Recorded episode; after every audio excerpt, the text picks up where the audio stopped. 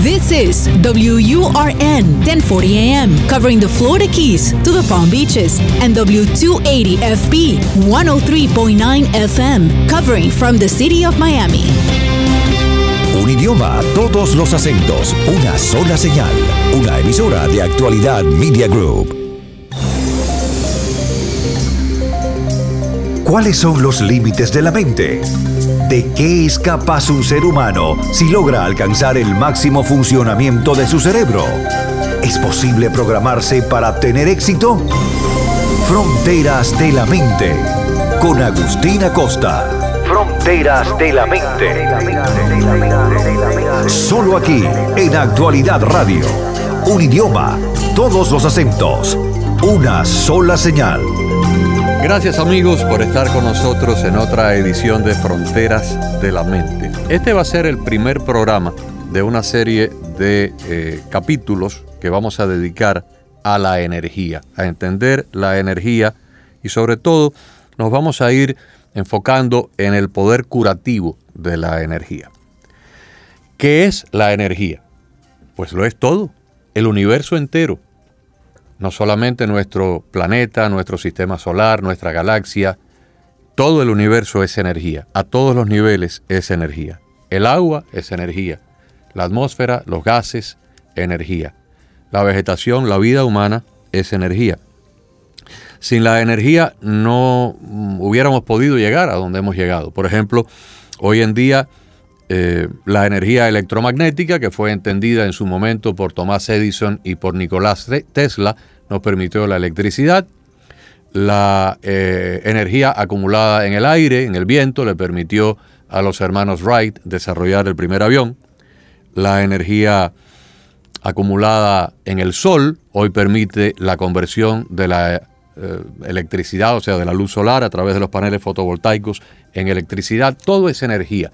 Sin energía no hubiéramos podido llegar a la luna, ni existirían los aparatos que miden el interior del cuerpo, como las resonancias magnéticas o las tomografías axiales, que utilizan energía para mirar el interior de nuestro organismo eh, y para poder diagnosticar enfermedades. Hoy contamos con la visita de la licenciada en Medicina Integrativa y Holística, Teresa Serpa, está con nosotros. Vamos a hablar con ella, eh, que tiene una gran experiencia y ha acumulado muchos años de conocimientos, de estudios. Es eh, graduada de eh, The Energy Medicine University de California y afortunadamente vive acá en el sur de la Florida, así que la vamos a tener varias veces invitada en Fronteras de la Mente. Gracias por acompañarnos. Muchas gracias por la invitación. ¿Qué es la energía? ¿Cómo sabemos que la energía existe? Bueno, ya tuviste más o menos un, parámetro de, de, lo que es energía en general. Yo me quiero limitar, diría, o quizás circunscribirme al, a cómo nos afecta la energía y cómo las afectamos nosotros a ella. Es decir, cómo sabemos que hay energía alrededor de nosotros. Así es. Porque si tú ves alrededor tuyo, hay energía, hay ondas electromagnéticas que te están rodeando, pero tú no las ves. Entonces tú no sabes que eso es energía o que está ahí. Pero tú tienes un transmisor que emite las ondas y tienes un receptor que las recibe y te das cuenta que existe porque cuando tú enciendes tu radio escuchas la señal de la radio. De, hecho, en este momento nos están escuchando a través de una energía que viaja desde nuestras antenas hasta los radios de las personas. Exactamente, y lo mismo pasa con el celular, lo mismo pasa con la televisión. Es decir, que te es fácil darte cuenta, una vez que tienes este concepto, que hay una transmisión y hay una recepción de energía. Y así como funciona con la radio, la televisión y todos estos artefactos que vemos que funcionan con energía, igualito funciona entre las personas, funciona entre las personas y las cosas, funciona entre las, entre las cosas entre sí. Todo lo que tú toques, cuando tú te comunicas, siempre va a haber un intercambio de energía. Y eso es lo importante, que, que reconozcas que esto existe y aunque sea invisible, está ahí. Pero esta energía electromagnética entre receptor y transmisor en una radio para ti es normal, porque estás acostumbrado a recibir las señales de la radio. Pero si yo te digo a ti, yo puedo sentir la energía que tú tienes, que tú transmites, O si hay una piedra, yo puedo sentir la energía que tiene esa piedra, porque esa piedra tiene, tiene energía. Son minerales que vibran con cierta longitud de onda. Con cierta longitud de onda, igual que una planta, que inclusive hasta con fotos Kirlian se han podido fotografiar los, los, halos de los halos de energía. Igualito se puede hacer con las personas también, que se puede fotografiar el aura. Y te das cuenta entonces de que emites energía y recibes energía. Eh, Masaru Emoto hizo eh, el experimento con el agua, que le afectaba el agua, los cristales, los cristales famosos, y después dependiendo de la energía que él imprimiera a esos cristales, cuando los iba a fotografiar, podía salir una figura muy hermosa si era una energía bonita, si era una energía de amor, si era una energía positiva, o se transformaba en algo espantoso cuando la energía que tú estabas proyectando era una energía negativa. Déjame explicarle a los oyentes este experimento porque esto es fascinante. Este científico tomó agua del grifo y la colocó, la, la, colocó en un sitio para congelarla. Y no le hizo nada, la dejó ahí que se congelara y cuando la congeló, la fotografió para tener un punto de referencia de la formación de los cristales de congelación a nivel ya microscópico del agua. Luego tomó otro otro, otra cantidad de, agua del grifo y mientras la estaba congelando, la insultó de palabra. Le dijo al agua un montón de obscenidades y un montón de cosas agresivas y la, la atacó de palabra al agua. Y el agua se congeló mientras él la estaba ofendiendo. Y luego tomó otro poco de agua y mientras el agua se estaba congelando, él la lavó y le dijo al agua un montón de cosas lindas y de cosas eh, bellas y hermosas. Y cuando terminó de congelarse el agua, le fotografió los tres recipientes y el agua que se congeló mientras estaba siendo insultada tenía una forma completamente grotesca en la forma en que se congelaron los cristales, los, los, eh, elementos subatómicos y atómicos del agua. El agua que se congeló mientras la estaban alabando, tenía una formación perfecta, una formación hermosa. Y la otra pues no tenía ninguna formación porque simplemente fue el punto de referencia de control o de comparación. ¿Cómo es posible que un líquido que no tiene vida pueda haber cambiado su estructura molecular de, de, acuerdo a lo que le estaba diciendo el científico en ese momento? Porque la energía que él proyectó afectó la composición molecular de, del oxígeno y del, y, del, y, del, y del hidrógeno en el momento en que se estaba congelando. Esto es fascinante. Es fascinante. Porque si yo puedo hacerle eso al agua, yo puedo hacérselo a usted. Sí. Si yo la, la ofendo o si yo le digo un piropo bonito y hermoso, si yo la trato de agredir o si yo le hago un favor amoroso usted va a reaccionar. Exactamente. De una manera diferente. Es importante que los radioyentes entiendan esto porque sí puedes afectar. Un discurso político airado en un momento dado puede afectar a todas las personas que lo están escuchando. mover una corriente de la masa. Puedes moverlo completamente. Como Hitler hacía con aquellas juventudes que luego salieron a matar judíos y eh, acabaron causando la muerte de millones de personas. Es importantísimo que esto se tenga en cuenta, porque muchas veces emitimos improperios y groserías y faltas de respeto y ni siquiera nos damos cuenta del daño que le hemos hecho a la otra persona, que a lo mejor en ese momento no se ve, pero surge después y eso queda en la persona. Igual que quedó en este experimento de Masoro Emoto grabado y fotografiado en el agua, igualito va a quedar en la persona que que tú has, que tú has ofendido o que tú le has hecho daño, la traumatiza y ese trauma queda, queda grabado en esa persona de la misma manera. Entonces es importantísimo que, estemos que, que tengamos conciencia de que podemos transmitir esa energía e igualito que podemos recibir energía de los demás, de las plantas, de los minerales, de todo. Y la interacción que tenemos, esa transmisión de vibración que hay entre el ser humano, entre las plantas, entre la, entre la, eh, de los diferentes reinos animal, vegetal y mineral. Esa es la vida, ese intercambio energético que hay. A mí me preocupa mucho que la medicina occidental, la medicina moderna que se practica acá en Estados Unidos, en Europa, en gran parte de América Latina, es una medicina que ha ignorado por completo este campo. Es una medicina que va a diagnosticar un problema en la columna vertebral y busca una corrección farmacéutica para aliviar el, dolor o aliviar la manifestación sintomática de eso, o en el hígado o, en el cerebro, pero está completamente en pañales. Y a veces ni siquiera en pañales, porque un niño en pañales ya nació. En este caso, esta medicina está totalmente ignorante y divorciada de los aspectos energéticos que sí son tomados muy en cuenta por la medicina oriental, por las medicinas, sobre todo la medicina china, que contempla el, mundo energético y visualiza el, cuerpo humano como un compendio energético donde a través de estas correcciones de desequilibrio energético se puede curar una enfermedad o se puede aliviar un dolor. Eh, coméntenos un poco, porque usted ha dedicado gran parte de su vida a estudiar la curación a través de la energía. Hay muchísimas especialidades. No quisiera llamarlas especialidades, porque precisamente ahí caigo en el mismo error que estábamos hablando. En vez de ver el cuerpo humano o el ser humano como, un ente, completo, que sería lo holístico e integral, verlo como algo completo, entonces surgieron las especialidades médicas y entonces se van a ese punto.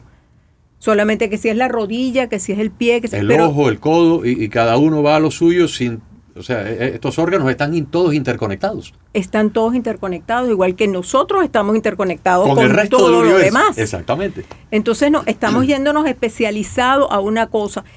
Y esa es, bueno, esa es la forma como está estructurada la medicina tradicional, por decirle así en este momento.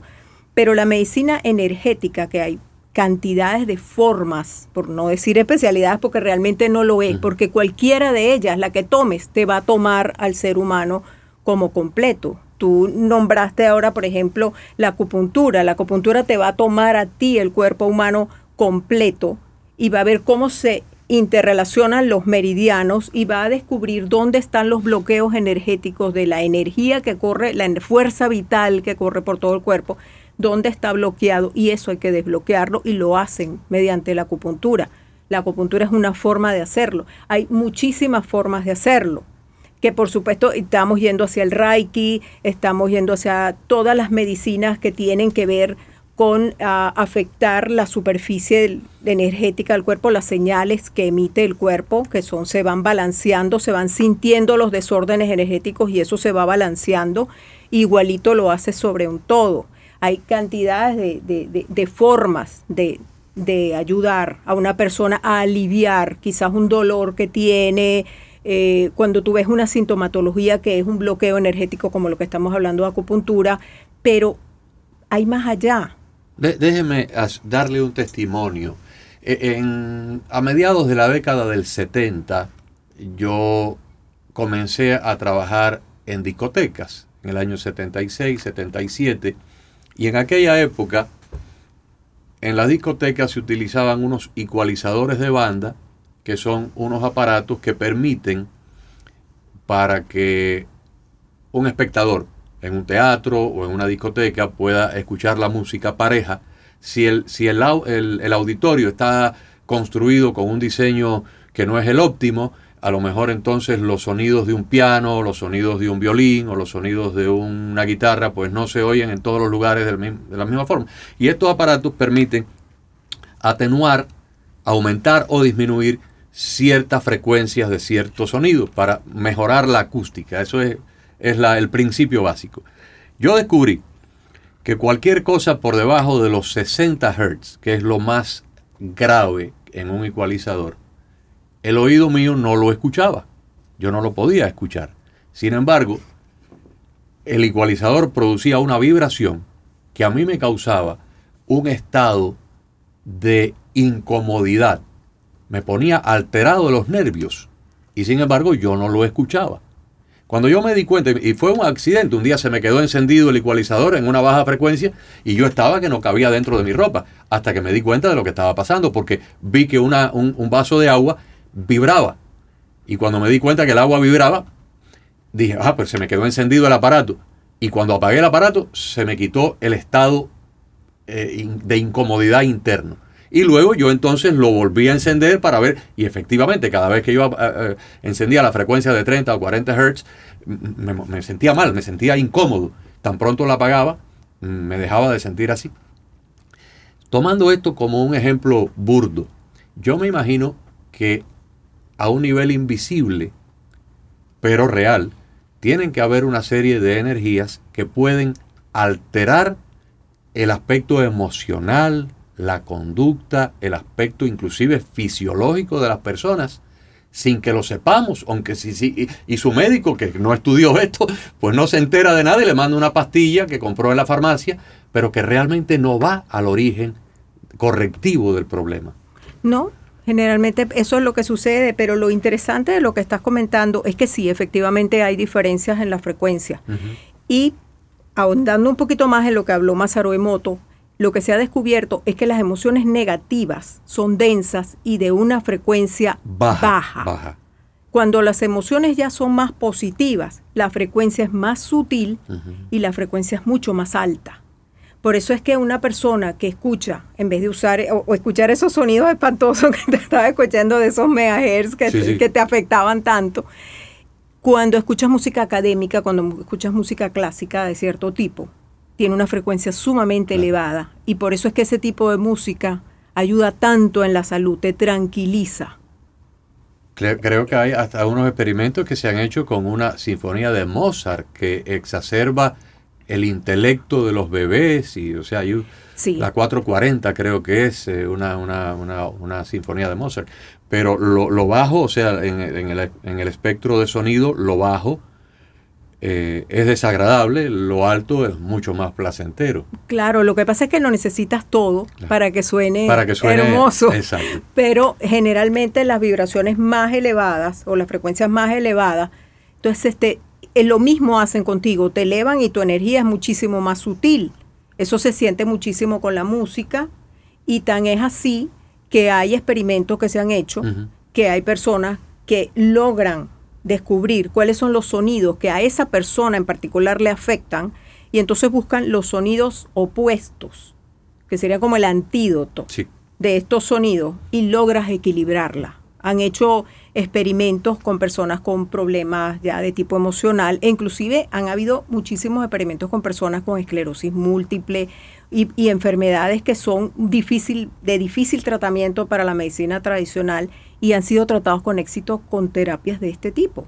Terapias de colores y terapias de sonido. De sonido. en este caso que te estaba hablando era con vibraciones. Vibraciones. Con vibraciones. Encuentran realmente cuál es la vibración que esta persona le está haciendo daño, cuál es, la, cuál es la que tiene en ese momento, logran determinarla y consiguen los sonidos que le hacen la contra a esos sonidos que esta persona le hacen daño y la equilibran. Es como que de alguna forma su partitura musical vuelve a sonar como era originalmente. Y cuando eso sucede, la persona se sana porque se armoniza en su totalidad. Yo leí hace poco, un amigo escuchó uno de estos programas y me hizo llegar por teléfono, por mensaje de teléfono, eh, la página de internet de un, de un científico. Y realmente ahora lamento no tener toda la información así de memoria, pero básicamente este científico estaba realizando unos, unos trabajos para la destrucción de tumores cancerosos a través de frecuencias de sonido. Y básicamente lo que él planteaba, al igual que una persona puede romper un cristal, romper una copa de cristal con una vibración de sonido, y hay cristales que que cuando la vibración los golpea, la copa estalla.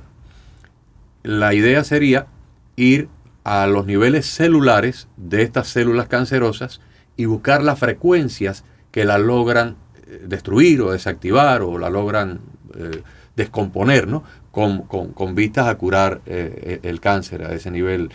Y, no sé hasta qué punto esto lo ha llevado a la práctica, pero por lo menos en teoría lo que yo leí sonaba bastante, bastante lógico y bastante prometedor. Bueno, ahí en estos momentos hay una persona que tiene como 30 años, eh, ella se llama eh, Sherry Edwards. Ella tiene como 30 años trabajando con las frecuencias y ella consiguió de alguna manera, con grabándote tu voz, Descubrió que en, la, en tu voz está tu holograma, está tu cuerpo completo, está en tu voz. Entonces ella graba tu voz y ve cuáles patrones están desbalanceados. Una vez que ella graba la voz y, logra poner el croquis en papel y ve cuáles son tus puntos, ve cuáles son los que están desbalanceados. Tu partitura, dónde está desarmonizada. Entonces ella consigue las, las frecuencias, los sonidos, puede ser música puede ser vibraciones. Y esas vibraciones son las que te va a dar a ti para que tú escuches y tú mismo logres armonizarte. Y ha tenido un éxito enorme con todo tipo de enfermedades. Incluso ahorita cuando, cuando lo del COVID, eh, eh, ella tenía la experiencia ya con el último virus que había habido, que habían compuesto, habían logrado decodificar al virus, cuál era vocalmente, cómo se veía. Y entonces lograron de reproducir esos sonidos y, de, y conseguir los sonidos que le hacían la contra a esos sonidos. Es decir, que si tú se los ponías en los cuartos a los niños y lo dejabas ahí, entonces de alguna, de alguna manera neutralizaba Cancelaba, al virus y el niño no se enfermaba. Ah. Y eso sí se ha logrado hacer. Cuando trataron de hacerlo para, para el COVID, la estructura era totalmente diferente.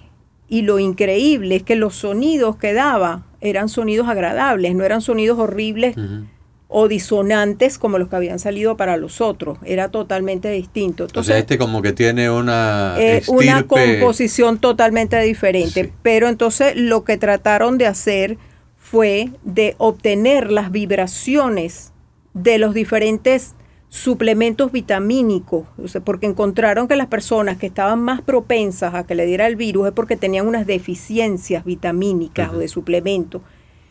Pudieron aislar cuáles eran, lograron crear las vibraciones o reproducir las vibraciones de esos suplementos y esas vibraciones eran las que le daban a las personas para volverlas a armonizar. Voy a meterme en un terreno porque quisiéramos invitarla a, futuras eh, próximos eh, programas y esto es un campo tan complejo y a medida que uno va caminando se van abriendo nuevos laberintos y nuevas ramificaciones y, aquí el, el, la agenda no nos da para un solo programa de Fronteras de la Mente, así que vamos a, tratar con nuestra invitada Teresa Serpa, eh, licenciada en Medicina Integrativa y Holística, varios programas de esta naturaleza, pero me voy a meter en, un, en un terreno un poco complicado ahora a ver qué usted me dice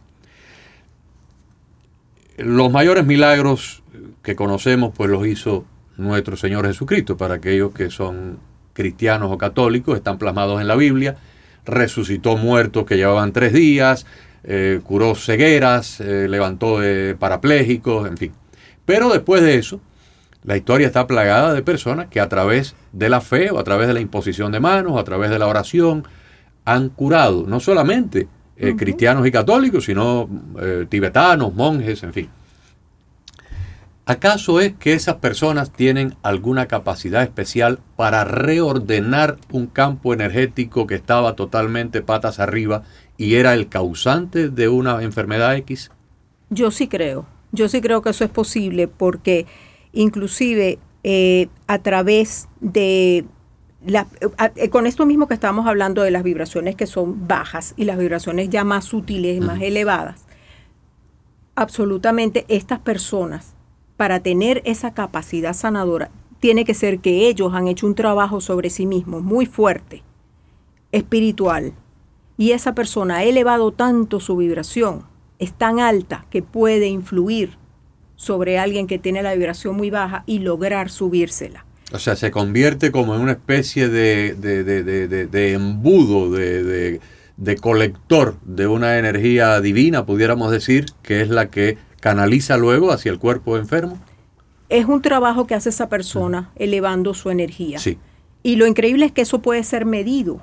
De hecho, existe, eh, hay un, eh, no sé cuál será, no se supo nunca cuál era el nombre, se escribe A, Bobis él creó un biómetro, lo llama el biómetro de Bobis, que está en él, inventó las unidades de Bobis porque fue lo que, lo que se le ocurrió para lograr medir las frecuencias. Él se fue por todos lados tratando de medir la frecuencia de los animales, de los vegetales, la energía, todo eso, y creó este elemento de medición.